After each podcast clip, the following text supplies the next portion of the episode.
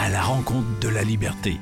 La série qui donne la parole à ceux qui s'engagent pour la liberté au quotidien.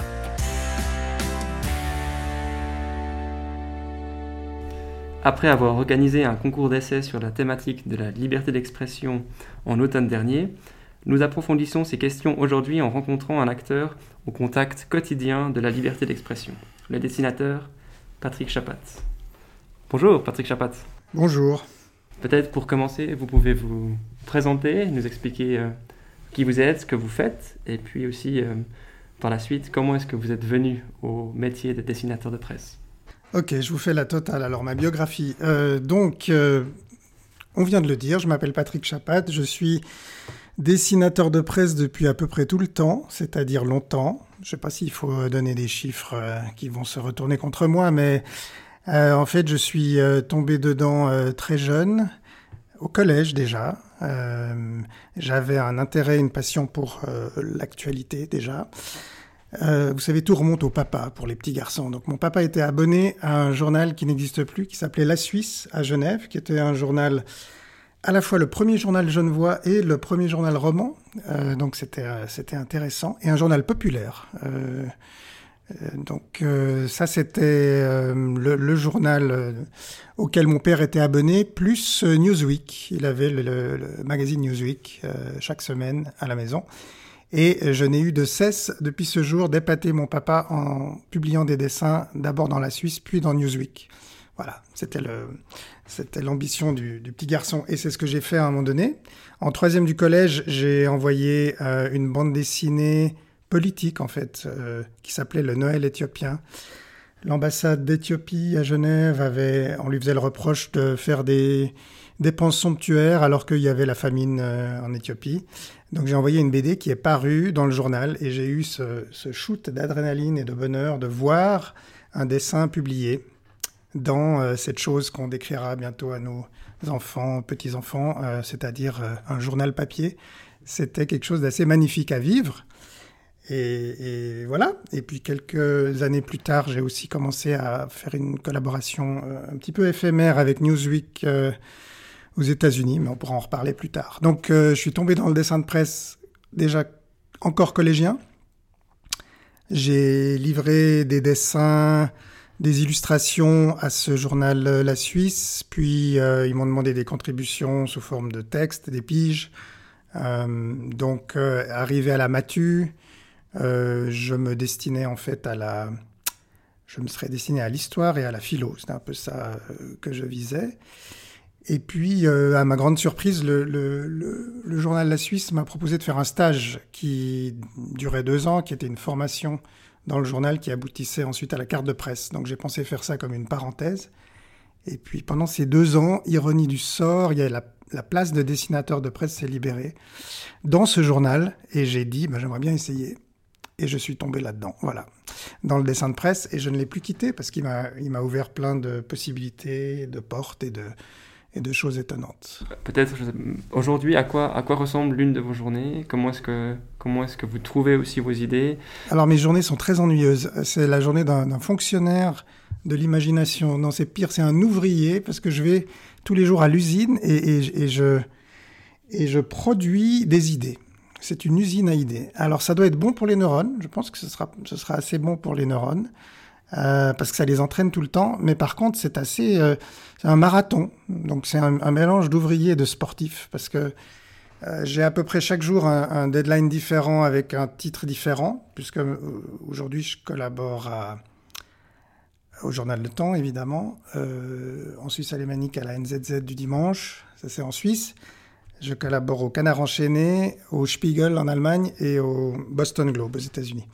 Donc, euh, si vous voulez, chaque jour, il y a un petit peu, évidemment, les, les, les, les honoraires sont pas les mêmes, les deadlines sont pas les mêmes, mais le principe est le même, c'est-à-dire qu'une fois que j'empoigne un sujet d'actualité sur lequel euh, je vais amener mon regard, mon, point de vue, mon, gag peut-être, euh, bah, je vais m'y atteler. En général, je me donne deux heures pour trouver des idées.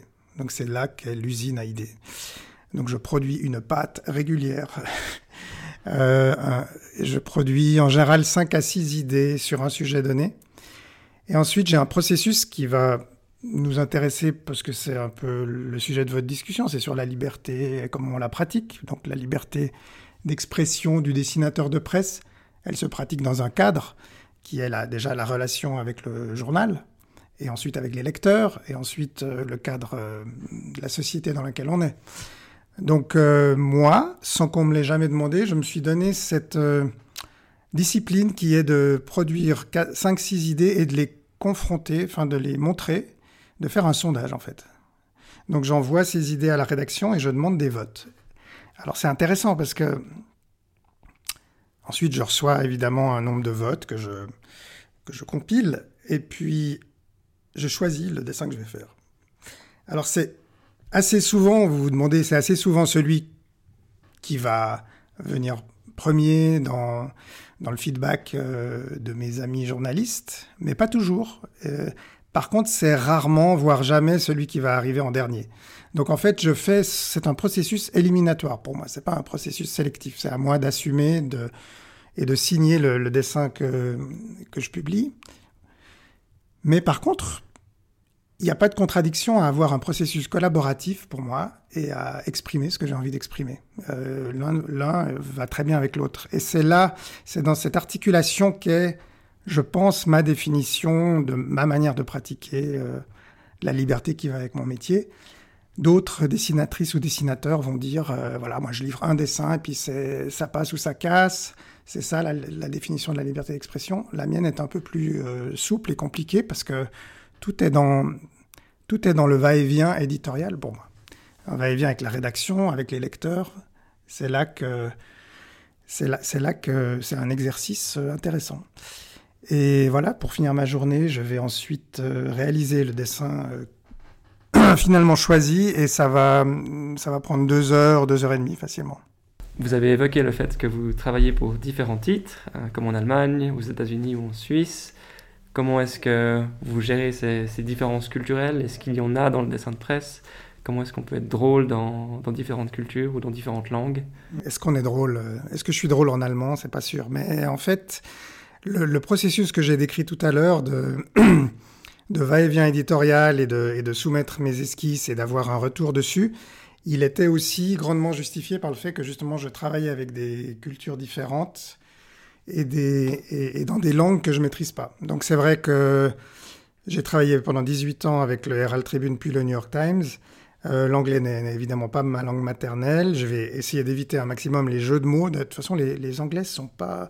L'humour anglais n'est pas énormément porté sur les jeux de mots. Ça, c'est très français comme euh, manière de. comme esprit, en fait. Hein. Mais, euh, mais clairement, euh, bah, ça m'est encore arrivé euh, hier j'ai utilisé l'adjectif euh, conspirationniste, conspirationiste, qui existe, mais pas vraiment, enfin qui sonne bizarre en anglais. Euh, parce que si c'est une personne, c'est un conspiracy theorist. Euh, parce que c'est voilà. Donc voilà, il y a des mots qui me viennent naturellement, mais qui marchent pas. Il y a des mots qui que je vais utiliser qui ont un double sens, etc. Donc ce va-et-vient éditorial, il était déjà justifié par ça pour avoir un retour sur euh, comment les mots résonnent et les idées résonnent dans une autre langue. Mais ensuite, euh, je pense quand même que tout vient à peu près du même cerveau qui est le mien et, et, et je le mets pas. Il euh, n'y a pas le cerveau gauche qui réfléchit en français et le cerveau droit en anglais. Donc, si vous voulez, la réponse à votre question, c'est que les, titres pour lesquels je travaille sont dans des sont des titres qui s'adressent à un lectorat finalement pas très différent. Euh, le New York Times aux États-Unis, Le Temps euh, en Suisse. Hein, bah oui, écoutez, la NZZ, c'est voilà, un type de lectorat qui a des références quand même aujourd'hui qui sont euh, communes. Et je pense que c'est là qu'est la grande différence. Travailler pour la NZZ ou pour le Blick, c'est beaucoup plus... L'exotisme sera beaucoup plus grand que travailler pour la NZZ ou pour le New York Times, par exemple sur ces thèmes que vous choisissez, comment est-ce que vous les choisissez? Par exemple, les cinq thèmes que vous soumettez à une rédaction, comment est-ce que vous les choisissez? Et surtout, est-ce qu'il y a des thèmes que vous, que vous vous interdisez, que vous décidez dès, le départ de, de, ne pas traiter? Donc les cinq, euh, je vous ai parlé d'esquisses, c'est sur un même thème. Hein. Je vais choisir euh, le sujet du jour et je vais envoyer plusieurs esquisses. Sauf avec le canard enchaîné, parce que le canard enchaîné, Euh, c'est le lundi, c'est ouvert. je, vais, je vais faire la, plupart du temps une esquisse sur un thème, puis en chercher une autre sur un autre thème, parce que, parce que là, c'est un journal où il, y a, il y, a, beaucoup de dessins, et donc il faut essayer plusieurs, plusieurs pistes. Mais le choix du thème, euh, c'est supposé, enfin on essaye de voir quel est, le quel est le thème du jour, du moment, de la semaine, le thème qui fait débat, le thème qui m'intéresse. Voilà. Euh, le choix du sujet, il est, il est assez personnel. Je le fais aussi en consultation avec la rédaction, avec le, sommaire du temps, par exemple, ou, euh, ou, de, ou, de, la NZZ, mais finalement, c'est voilà, un choix euh, plus ou moins de, de, pertinence. Quoi. Quel est le, sujet du moment sur lequel on a envie de, voir un dessin, un point de vue, ou euh, un petit peu de distance Et bah, l'actualité se renouvelle sans arrêt, sauf, si vous avez remarqué, un tout petit peu cette dernière année, parce qu'il y a un thème qui m'occupe à peu près, euh, on parle plus de Trump là, qui m'occupe à peu près à, à, je sais pas, 60, 80%, c'est le Covid. Le Covid a tout envahi, c'est une première dans mon métier. Euh, le précédent le plus euh, comparable, c'était la crise financière de 2008. J'ai dessiné pendant trois semaines sur le même sujet. Le 11 septembre m'a occupé pendant quelques semaines. Mais là, ça fait juste un an qu'il n'y a qu'un seul sujet, donc c'est un petit peu à se flinguer. Sauf que le Covid euh, englobe tous les autres thèmes, évidemment. économique, social, tout. Donc mais c'est un vrai exercice euh, de renouvellement, là, pour le coup. C'est une vraie, euh, une vraie gymnastique. Comment se renouveler dans un même thème? C'est nouveau. Et est-ce que vous vous interdisez certains thèmes, ou même par exemple avec le Covid, sur certains aspects euh, qui peuvent être peut-être, je sais pas, tabous dans nos sociétés? Est-ce que certains thèmes sont dès le départ chez vous éliminés? Je ne dirais pas ça aussi clairement, mais néanmoins, pour être sincère, il y a des thèmes sur lequel je vais trouver plus difficile euh, de trouver une entrée, par exemple. C'est vrai que si maintenant euh, le grand thème de société c'est l'inceste, euh, de même que qu'il y a quelques années, enfin c'est des thèmes liés, la, pédocriminalité, les marches blanches, des thèmes très émotionnels comme ça. c'est des thèmes dans lesquels je vais me poser la question trois quatre fois avant d'y entrer, parce que je vais essayer de trouver qu'est-ce que j'ai à, à, dire et à amener sur ces thèmes. Et bien, bien souvent, ce qui va être intéressant dans ces thèmes, c'est la manière dont nous, euh, société, peut-être nous, nous, focalisons euh, dessus. Mais là où j'ai pas grand-chose à amener, c'est sur euh, justement le côté tragique, le, côté, le fait que voilà, il y a des victimes, si on parle d'inceste, des victimes dont aujourd'hui la parole se libère, et tant mieux. Mais là, j'ai pas grand-chose à amener et j'ai pas forcément envie d'en faire une blague. Je cite pas totalement innocemment ce thème, puisqu'il a été au cœur d'une actualité récente avec un dessin qui a fait débat. Vous avez remarqué que ça arrive de plus en plus. Il y a des dessins qui, qui provoquent comme ça des, euh, des débats vifs. Et il y avait ce, débat, ce dessin de mon confrère euh, Xavier Gors dans Le Monde qui euh, justement faisait une blague en, en, abordant le thème de l'inceste sans vraiment le traiter. Hein. Enfin, c'était une manière un petit peu de biais de le traiter. Puis il a réussi à faire un combo en amenant en plus euh, la notion de, transgenre et des familles recomposées. Donc il a réussi à faire un paquet euh, explosif dans, ces, dans cette période où bah, les questions sociales, les questions de société, les questions d'identité et de genre sont très très sensibles. Et, ça lui a sauté un peu à la figure dans le sens où euh, le monde s'est excusé. Enfin peut-être qu'on en parlera un peu plus après.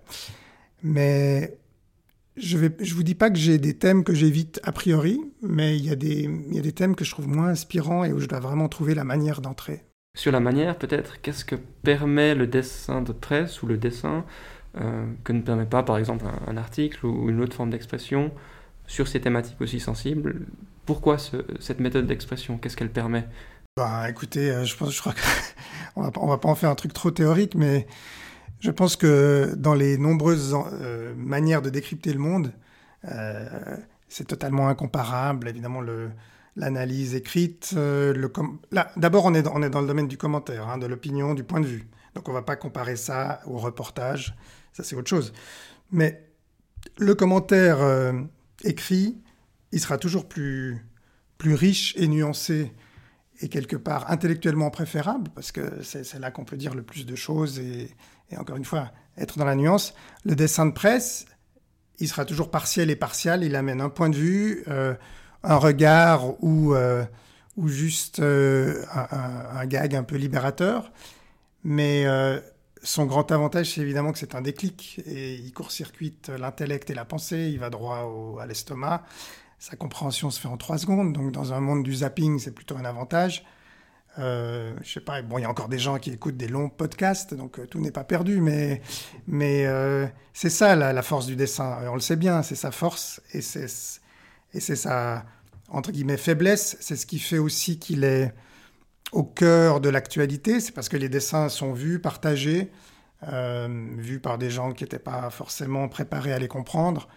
Donc ils ont, euh, en réalité, c'est très très moderne. Comme, comme c'est ça qui est marrant, c'est que on peut à la fois se poser la question si le dessin de presse est un peu obsolète et, va mourir avec la presse écrite, avec laquelle il est né, ou bien au contraire, c'est un, c'est un outil de compréhension extrêmement moderne parce que c'est une image et, une image qui claque et, qui vous et qui vous prend à l'estomac.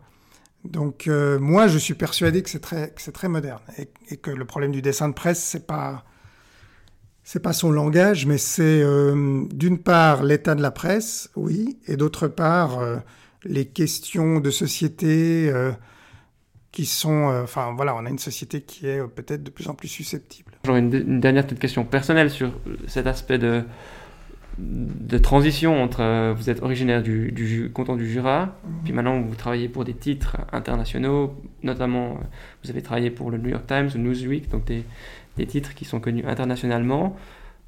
Sur le plan personnel ou de la carrière, comment est-ce que, ce que vous avez vécu ça? Qu'est-ce que, Quelle différence est-ce que ça a apporté? Ben, Écoutez, le, Jura, pour moi, c'est le pays de mes origines, c'est le pays de mon père, justement. Euh, le pays de ma mère étant le Liban. Et le lien entre le Jura et le Liban, c'est déjà euh, à travers leur relation qui s'est faite. C'est-à-dire, mon père a, fui le Jura. il, a, choisi euh, une, branche de. Enfin, il a choisi un chemin dans l'horlogerie euh, spécifiquement pour pouvoir voyager. Il voulait partir dix ans et c'est ce qu'il a fait. Il est parti, euh, il est parti au, Liban il a rencontré ma mère. Il est parti au Pakistan, à Singapour. Et après, il est revenu en Suisse. Et donc, ses enfants sont nés dans ces différents pays. Moi, je suis né au Pakistan. Et, et, et, ça, c'était inscrit dans, quelque part dans mon, dans, si ce n'est dans mes gènes, du moins dans, mon, dans ma petite enfance, quoi, l'idée de, euh, de, à la fois d'être attaché à, un endroit, mais de, de, se projeter ailleurs.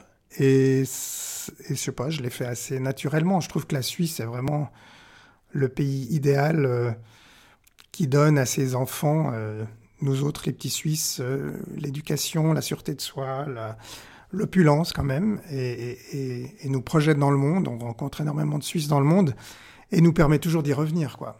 Donc, euh, c'est ce que j'ai fait. Je, suis on est parti et revenu. La dernière fois, c'était à Los Angeles en 2014. Euh, on est allé en famille habiter un an. Et puis, j'aimerais bien pouvoir refaire un saut euh, un jour temporaire, cette fois plutôt en Asie, par exemple. On verra. Mais la beauté du dessin de presse, c'est que je peux être à peu près n'importe où et envoyer mes dessins. Donc, j'ai inventé le télétravail. bienvenue à tous dans mon monde. J'ai aussi un petit peu inventé le confinement parce que c'est un, métier solitaire. Mais le grand atout, c'est qu'on peut le pratiquer partout. Si on s'arrange avec le décalage horaire. Depuis Los Angeles, c'était un petit peu casse-gueule, mais, ça a marché. Parlons un peu de liberté, de liberté d'expression maintenant. Mais qu'est-ce qui est pour vous fondamentalement important dans, le, dans la liberté d'expression. Pourquoi c'est pourquoi c'est, c'est quelque chose qui vaut la peine d'être, d'être défendu? Moi, je peux vous parler de mon point de vue et, de ma pratique en fait euh, du dessin de presse. La liberté d'expression, euh, évidemment, elle s'inscrit dans un périmètre. Il n'y a pas de liberté d'expression absolue et c'est un peu absurde et, ridicule euh, de le proclamer et de, et de et, même de se proclamer martyr euh, parce qu'on se fait interdire un dessin. Il y a, y a, y a un cadre, il y a un périmètre qui est d'abord celui d'une relation avec un lectorat. Donc toute, toute, toute expression en l'occurrence euh, l'humour, euh, la satire ou le commentaire euh, dessiné, s'adresse à un public. Donc il se fait en connivence avec ce public. Ça c'est une chose. Ensuite, dans le dessin de presse classique, comme je le pratique, qui, qui, qui peut-être va changer fondamentalement, est déjà en train de changer, ça s'inscrit dans le monde de la presse, donc ça s'inscrit en, relation avec un, avec un titre de presse, avec une rédaction, comme je vous ai décrit mon processus éditorial. Donc, euh, cette liberté, elle doit être... Euh, enfin, il faut plusieurs pour être courageux. Il faut un rédacteur en chef qui assume, qui publie un dessin. Il faut une rédaction qui a une ligne.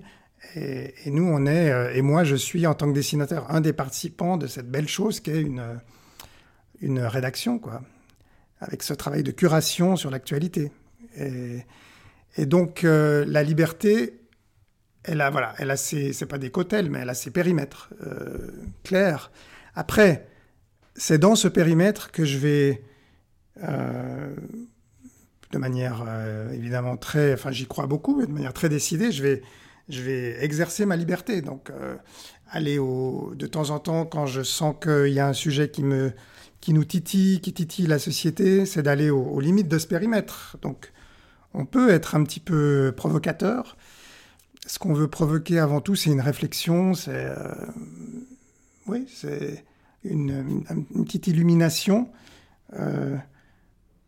Euh, je ne crois pas à la provocation euh, pour, juste pour provoquer et à l'exercice gratuit de la liberté. Donc, tout ce que je suis en train de vous dire, c'est que la liberté de dessinateur de presse, elle, est, elle a toujours été, elle marche main dans la main avec une responsabilité et cette responsabilité, elle est aussi bien définie dans la relation avec le public ou avec euh, l'employeur, on va dire. Ça, c'est une chose. Et elle est aussi définie par une morale personnelle, par un compas moral qui va varier selon chaque dessinateur. Donc tout ce que je vous dis là, chaque dessinatrice ou dessinateur vous donnera sa propre définition et vous aurez 50 euh, définitions de la liberté d'expression avec 50 euh, dessinateurs de presse. Mais pour moi, le compas, si vous voulez, le compas personnel, euh, la limite à ma liberté, c'est simplement que je puisse la justifier. Je vais vous dire, c'est très simple.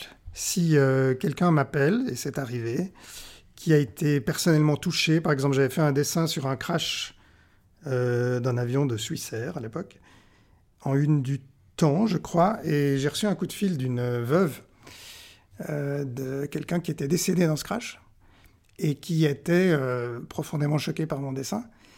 Donc pour moi, le test euh, personnel, c'est un petit peu si je peux dire à cette personne ce que je lui ai dit, je suis vraiment désolé euh, de vous avoir fait, voilà, de vous avoir touché, de vous avoir fait de la peine. Mais ce que moi je voulais dire, c'est ça. Si je peux dire ça, c'est que je suis du bon côté si, je me mets à annonner et, que je me rends bien compte que mon dessin était un peu gratuit et que je me suis un peu euh, euh, planté et que j'ai pas d'explication ni de justification euh, à donner, c'est que peut-être bah voilà, j'ai été un peu au-delà de la, de la ligne que je me, que je me donne. Voilà, c'est un petit peu ma définition à moi. Oui, vous, vous parliez avant d'être libre à plusieurs, du rôle du rédacteur en chef et de l'équipe, comme si cette liberté d'expression était attaquée et que c'était une question défensive par rapport, euh, par rapport au dessin de presse et, au journalisme.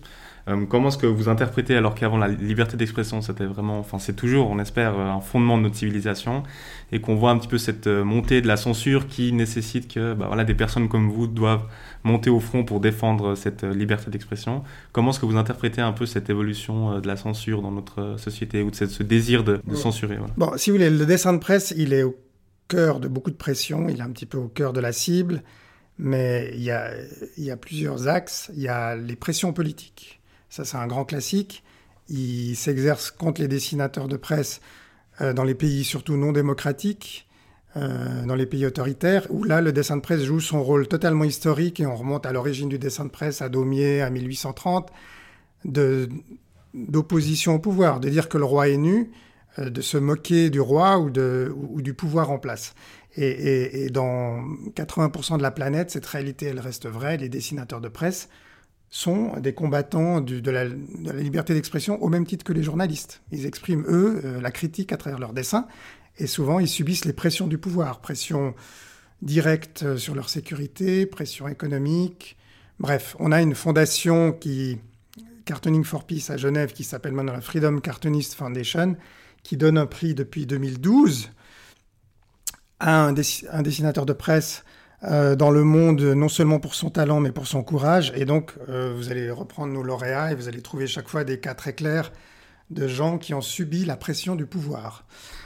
Ça, c'est un grand classique. Ça arrive rarement dans nos démocraties.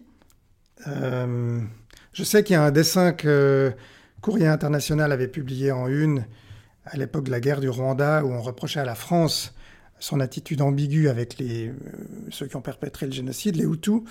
Et c'était une couverture qui s'appelait Tonton au Rwanda, sur évidemment euh, calqué sur Tintin au Congo, et on y voyait euh, Mitterrand, surnommé Tonton, euh, dans sa Jeep avec un paysage de cadavres. Et je sais que l'Élysée avait reçu la couverture la veille de parution et ils ont vraiment hésité à, faire quelque chose, à essayer de saisir le journal où ils étaient très très énervés. Donc c'est extrêmement rare que ça se produise. Mais la pression, c'est la pression du pouvoir. Ensuite, il y a la pression euh, nouvelle et de plus en plus répandue, on le sait, des, religieux, des susceptibilités religieuses. Et là, la, la, forme la plus extrême de censure, ça a été le meurtre, évidemment, de Charlie Hebdo. L'assassinat, c'est la forme la plus radicale de censure. Comment faire taire quelqu'un? Ben voilà, à coup de Kalachnikov. Et puis on a maintenant une pression de plus en plus... Euh, donc ça, je vous dis, c'est pas mal. Hein, ça fait, ça fait quand même. Euh, le métier devient vraiment intéressant aujourd'hui. On, a une pression de plus en plus marquée de, euh, voilà, qui, est en, grande partie véhiculée par les réseaux sociaux, qui sont des amplificateurs de ces phénomènes de, de, susceptibilité, euh, de dessins qui peuvent choquer tel ou tel groupe. Et cette pression s'ajoute à une autre pression qui est la pression économique, qui fait que les journaux sont affaiblis et les rédactions peut-être ont de moins en moins d'appétit pour la controverse. Donc euh, les réseaux sociaux sont un amplificateur de, de, réactions, cette fois venues du public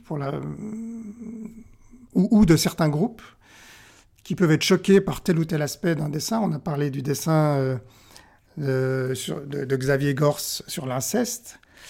Euh, le cas s'est présenté il y a deux ans au New York Times avec un dessin qui n'était pas de moi, mais qui a été perçu comme antisémite et attaqué. Et là aussi, euh, la rédaction s'est retrouvée violemment euh, attaquée. Mais la question que, que, ça pose, c'est pas c'est pas tant la question de la liberté d'expression, parce que c'est une liberté d'expression qui s'exprime à travers les réseaux sociaux. Là, c'est la question du rôle de la presse comme simplement bah, un rôle de, de garde-fou ou, de, ou, de, voilà, de, de, de, garder sa ligne et d'assumer les messages, en l'occurrence les dessins qu'elle publie. Et ce qu'on a vu dans le cas du New York Times ou dans le cas du Monde, c'est des rédactions qui s'excusent.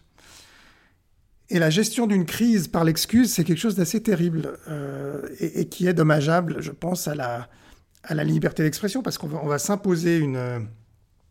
On va tracer une ligne rouge publiquement, en s'excusant, et on va se rendre la tâche extrêmement compliquée pour gérer la liberté d'expression à l'avenir par rapport à ses chroniqueurs, par rapport à ses dessinateurs, par rapport à ses journalistes, parce qu'on sera toujours par ce public qui a gagné, enfin ces groupes de pression qui ont gagné quelque chose, qui ont gagné un point, qui sont euh, dont, la revendication a été reconnue et avalisée par la direction du journal, eh ben ils auront beau jeu euh, d'autres groupes de dire ah ben là vous êtes excusé, mais pourquoi vous excusez pas là? Euh, quand vous choquez euh, les noirs, eh ben, ça vous gêne pas de choquer les jaunes, etc., les rouges, les blancs. Voilà. Donc là, euh, on est au cœur de pas mal de questions intéressantes qui menacent la liberté d'expression. Et pourquoi vous pensez que ces rédactions cèdent aujourd'hui plus qu'avant? Pour des questions simplement économiques, comme vous l'avez dit, ou aussi parce qu'ils adhèrent à l'idée qu'il ne faut pas offenser, qu'il faut faire attention à ce qu'on dit? Parce que je pense qu'on est dans un air du temps euh, qui, euh, qui encourage euh, la gestion des crises par le principe de précaution, par l'excuse et par l'évacuation des, disons, des, gens qui sont perçus comme étant au cœur de la crise. Je pense que ça ne concerne pas les, journaux, ça concerne toutes les institutions, publiques, privées, les entreprises. Une entreprise qui va se retrouver prise à partie sur Twitter, euh, qui va se retrouver au, centre d'un de ces euh, shitstorms, comme on les appelle gentiment, elle va tout de suite se poser la question de, la réaction de, sa clientèle. Euh, ces groupes de pression, ils vont justement utiliser ce levier, naming and shaming, Donc très vite, ça fout la pétoche et, on se met un petit peu la, queue entre les jambes et on s'excuse. Ça, c'est une réaction qu'on voit de plus en plus. C'est la gestion de la crise par le principe de précaution. Et, et je pense que c'est agir d'une manière anticipative, clientéliste, qui met en avant justement la prudence et les, intérêts économiques et qui évacue la notion de bah voilà, la, ligne, la, ligne, éditoriale pour un journal, euh, la volonté de... qui évacue surtout, à mon avis, la, bonne manière de gérer une crise. Parce que pour moi, la bonne manière de gérer une crise, c'est de ne pas euh, nier les problèmes, c'est au contraire de les, euh, de les thématiser, quoi, d'en parler. Je pense qu'il faut plus d'expression quand, quand, un dessin est attaqué, notamment sur Twitter, et qui, et qui crée une grosse polémique. Je pense qu'une rédaction doit communiquer sur ce dessin, expliquer pourquoi il est paru, pourquoi il, a choqué certains, euh, donner la parole justement à ces voix qui s'expriment et qui attaquent. Euh, je pense que c'est une occasion chaque fois idéale de, de donner plus d'explications et non pas de faire taire euh, celui qui a émis un propos gênant. Et vous parlez de, censure moralisatrice ou de susceptibilité généralisée dans cette, justement cette mouvance de, cette culture de, vouloir euh, ne pas être offensé pour lesquels les rédactions réagissent ou les entreprises réagissent par ce, fameux principe de précaution que vous mentionnez. Comment vous interprétez un petit peu ce, mouvement de justement de, de, vouloir ne, pas être offensé et de demander que qu'on soit respecté ou qu'on soit reconnu particulièrement euh Ouais, ben on le décrit pas mal. C'est un peu à la mode de parler de, la tendance woke et, du politiquement correct euh, importé des États-Unis, mais c'est en plus des phénomènes euh, que je décris euh, depuis, euh, depuis quelques temps, notamment depuis l'affaire du New York Times aux États-Unis, puisqu'on m'a beaucoup demandé de m'exprimer là-dessus. Alors c'est assez amusant parce que moi qui, en tant que dessinateur, me suis souvent fait traiter de gauchiste, je décris des phénomènes qui, pour le coup, touchent pas mal la gauche, mais ce qui va faire sourire des jeunes loups libéraux comme vous. Mais en réalité, c'est que c'est très paradoxal ce qui se passe. Enfin, moi, je pense que les deux, les deux côtés sont tirés par leurs extrêmes. C'est ça le problème de l'époque. Et, et, là où on se perd, c'est quand on est... Euh, quand on ne se retrouve pas dans, dans ces tiraillements aux extrêmes. Je pense que la gauche est un peu tiraillée entre des nouvelles formes de revendications qui sont... Qui sont portées par une génération plus jeune, qui est voilà identitaire euh, sur les questions de genre, d'identité, et, et sur euh, euh, et, qui, je pense, sont des partent de bons principes de, de, et qui veulent un petit peu euh, euh rétablir des, des, inégalités, des choses qui sont inscrites dans nos dans nos réflexes. Et les clichés, par exemple, de l'humour évoluent. Hein. Franchement, on, on fait pas toujours, euh, on dessine pas les noirs comme dans Hergé. On a arrêté de le faire parce que objectivement, il faut bien voir que notre regard a évolué. Donc, je me, je, je, je, je, me, je me, je m'abstrais pas du tout de cette euh, logique. C'est vrai que pour moi, la liberté d'expression n'est pas incompatible avec l'écoute.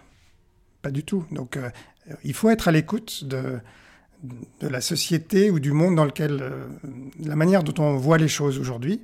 Et l'humour évolue. Ça, c'est une chose.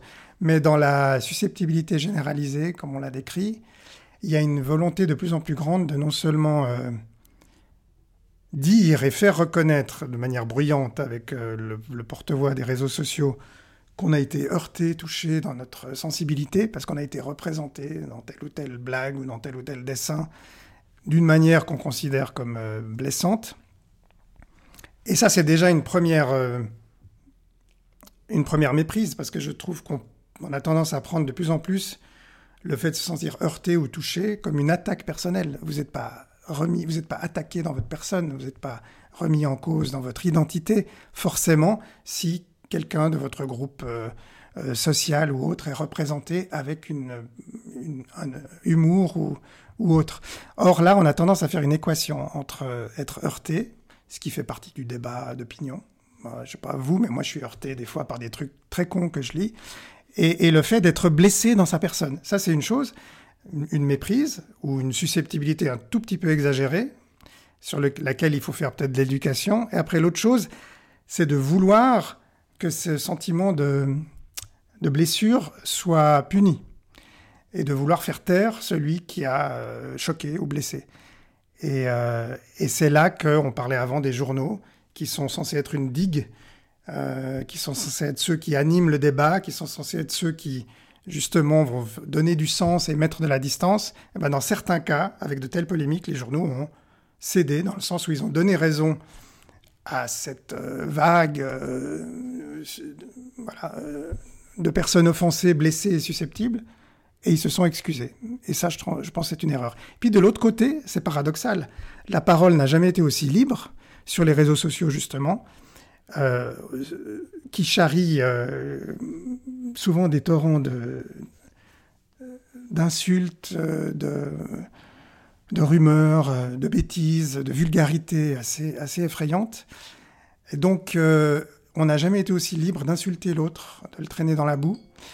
Euh, et, ces notions de politiquement correct et de cancel culture sont instrumentalisées à, droite par des extrémistes qui disent, voilà, qui, qui, qui veulent dissimuler leur discours haineux et raciste. Et là, on est comme vous savez, la ligne est très euh, ténue, mais on n'est plus dans la liberté d'expression, on est dans le discours haineux et raciste, euh, dans, dans, l'appel euh, à la violence, etc.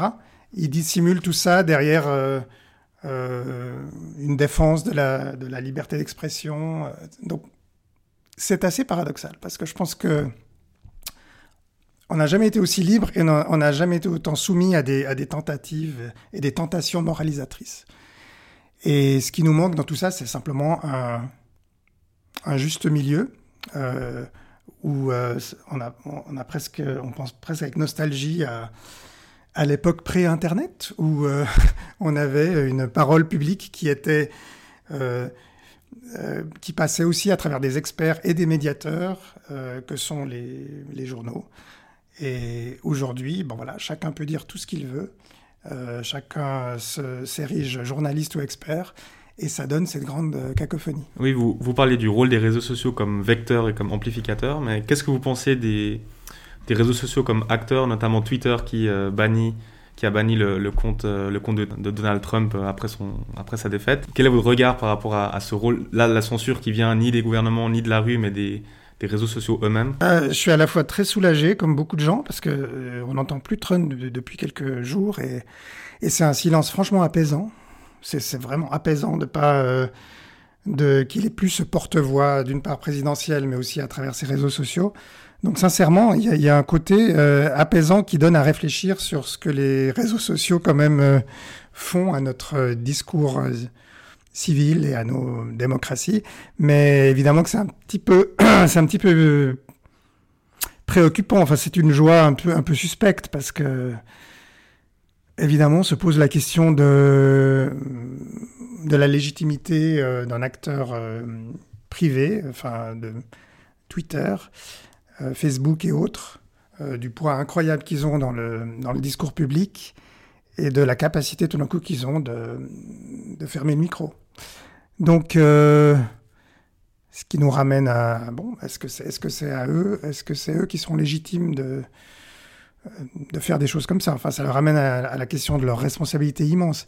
Mais sincèrement, euh, c'est compliqué cette histoire de réseaux sociaux parce qu'on n'est que dans du paradoxe. Encore une fois, les réseaux sociaux, c'est formidable, ça libère, ça donne la possibilité à chacun d'avoir un impact ça donne la possibilité à des opposants, à des gens opprimés de s'exprimer, ça donne la possibilité à mes camarades dessinateurs de presse en exil de continuer, iraniens ou, syriens, de continuer à avoir un public.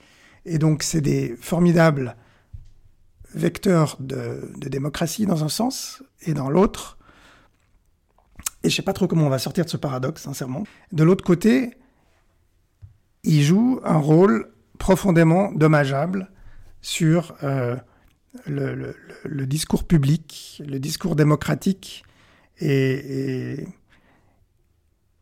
là, euh, je pense que un des grands enjeux quand même non seulement de liberté d'expression, mais un, des grands enjeux civiques de, des années à venir. Comment vous voyez euh, l'avenir de la liberté d'expression et si vous avez une baguette magique, qu'est-ce que, que vous souhaiteriez pour les 5, 10, 30 prochaines années par rapport au dessin de presse et à la liberté d'expression? Une baguette magique, euh, tout d'un coup on aurait Facebook et Twitter qui engageraient 30 000 journalistes au lieu d'engager 30 000 avocats et peut-être un éthiciste et deux philosophes pour se juste pour faire des relations publiques. Non, mais je pense qu'il faut, il faut, voilà, dans, dans, un monde idéal, on, on arriverait à, encore une fois, à concilier cette liberté d'expression qui est toujours plus grande et tant mieux, avec la capacité d'écoute de l'autre. Et je suis pas sûr euh, qu'un monde dans lequel on a quand même euh, un petit peu, euh, enfin, cette formidable démocratisation que nous apporte Internet et les réseaux sociaux a aussi tendance à, détruire tous, les, corps intermédiaires, les, experts, les médias, tout ce niveau de curation. Et je crois quand même profondément à la curation. Et je crois profondément à l'expertise. Je crois qu'il y a des gens qui en savent plus que d'autres. Et je crois que tout le monde n'a pas la même chose à dire. Donc la liberté d'expression, c'est pas la liberté de dire tout et n'importe quoi euh, par euh, n'importe qui. Euh, malheureusement, ça l'est aujourd'hui dans le monde de Twitter et de Facebook. Mais dans un monde, euh, dans une société qui, qui, qui, doit pouvoir fonctionner pour le bien commun, euh, ça me paraît pas une bonne solution. Donc euh, voilà.